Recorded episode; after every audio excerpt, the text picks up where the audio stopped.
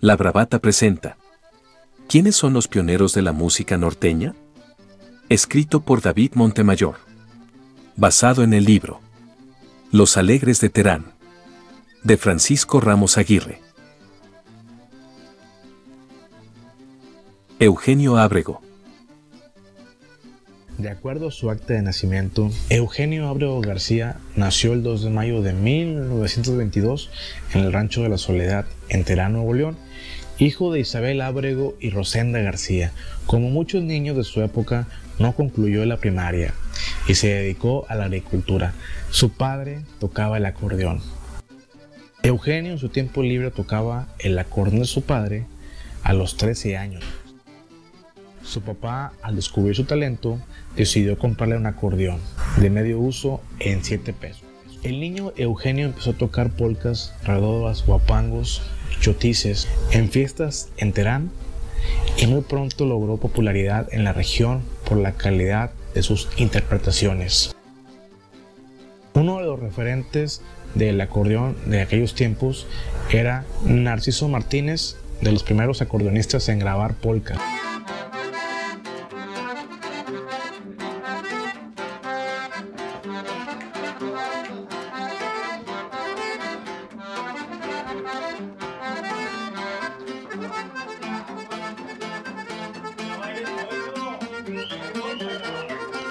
Este exponente inspiraría a Eugenio al instrumento.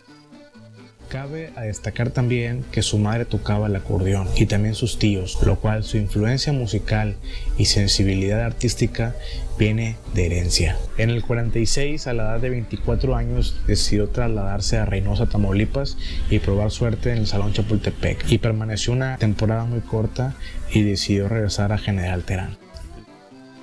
Tomás Ortiz. Les quiero hacer una confesión. Mi verdadero nombre es José Antonio. Soy hijo de Guadalupe del Valle y Juan Antonio Ortiz Herrera. Adopté el nombre de Tomás cuando decidí radicar en los Estados Unidos utilizando el acta de nacimiento de mi hermano. Así lo reveló en una entrevista el único sobreviviente del dueto Los Alegres de Terán, considerados una leyenda de la música norteña. Tomás Ortiz es nacido el 29 de diciembre de 1922 en San Rafael, en China, Nuevo León. Aunque hay un acta de nacimiento donde dice que nació el 2 de junio de 1924 en General Terán.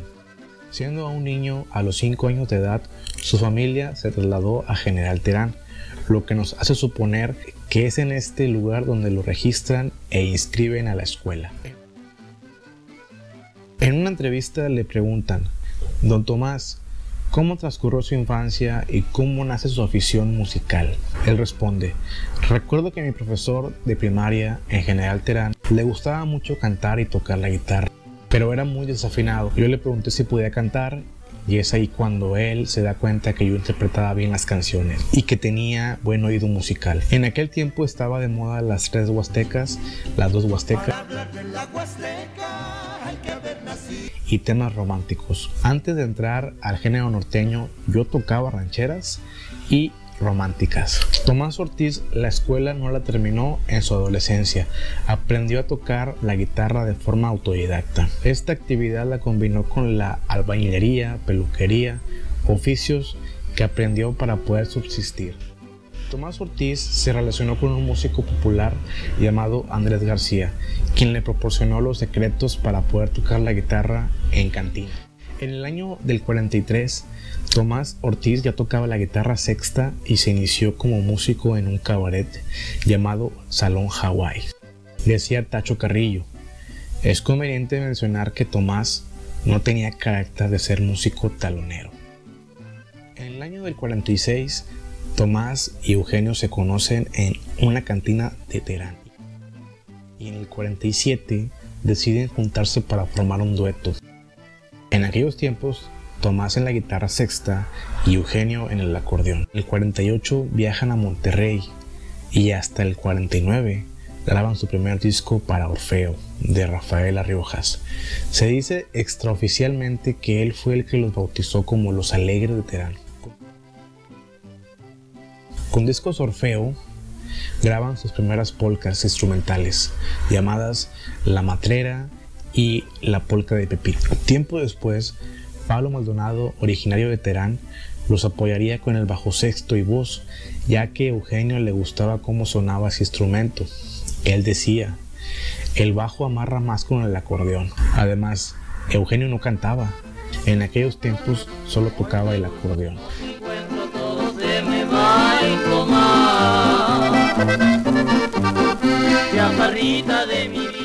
También nos acompañó el vocalista Manuel Lazos a finales de los 40 y principios de los 50.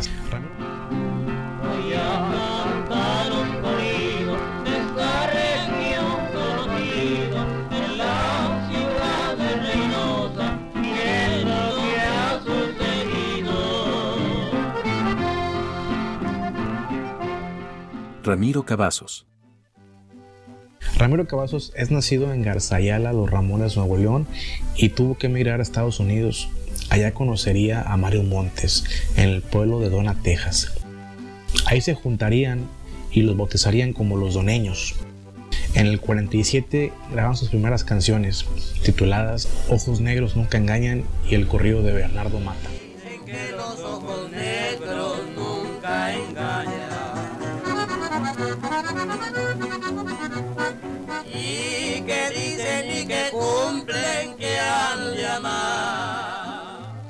Siendo de los primeros duetos con acordeón y bajo sexto que cantaban.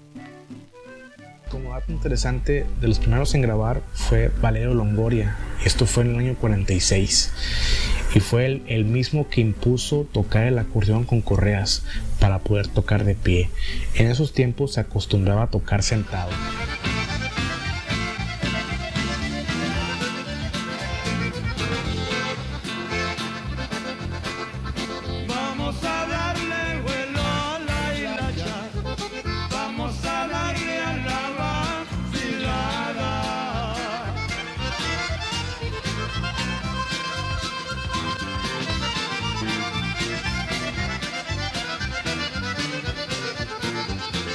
Ramiro Cavazos en el 51 lo regresaban a México por no tener papeles y estuvo radicando en Reynosa, donde conoció a los Alegres, logrando acompañarlos en el bajo sexto y voz. En aquellos tiempos, los Alegres se conformaban con tres. Era Tomás Ortiz en la guitarra sexta, Eugenio Abrego en el acordeón y Ramiro Cavazos en el bajo sexto, grabando para discos Orfeo bajo el nombre Dueto Ortiz Cavazos, acompañado de Eugenio Abrego.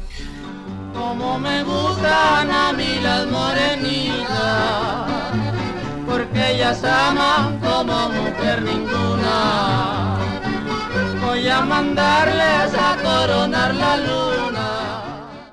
Y es hasta el 54 que Ramiro tiene su pasaporte y se va a McAllen. Al momento de que se sale Ramiro, Tomás tuvo que aprender a tocar el bajo sexto y Eugenio a cantar la voz alta. En el 55 los alegres llegan a McAllen grabando para discos del Valle y después con Falcón. En esa época fue cuando grabaron Me persigue tu sombra, Carta jugada, Quisiera ser pajarillo, Viuda con dinero, funcionando todos los temas que grababan. Esto llamó la atención de Felipe Valdés Leal, director artístico de la CBS.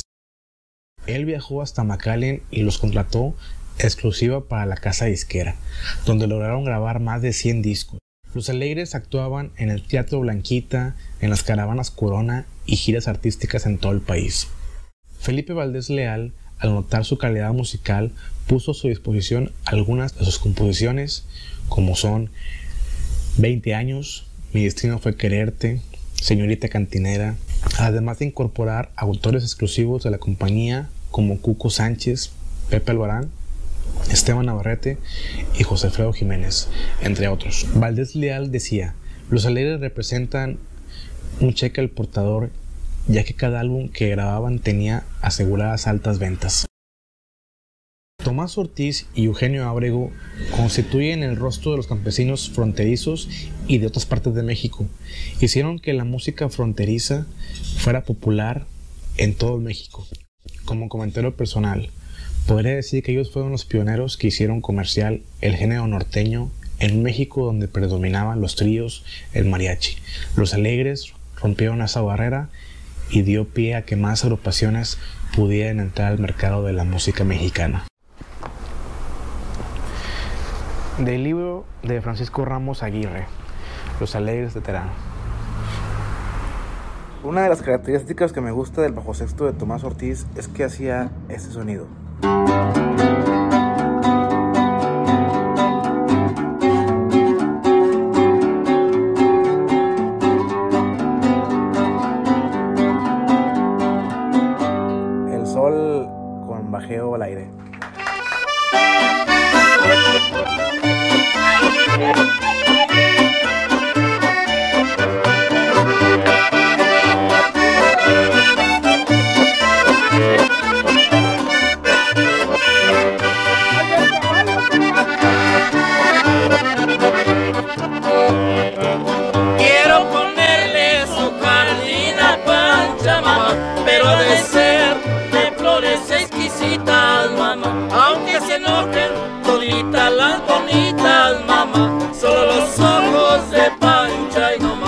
La Bravata presentó.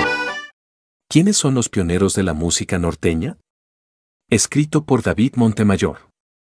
Basado en el libro Los Alegres de Terán. De Francisco Ramos Aguirre.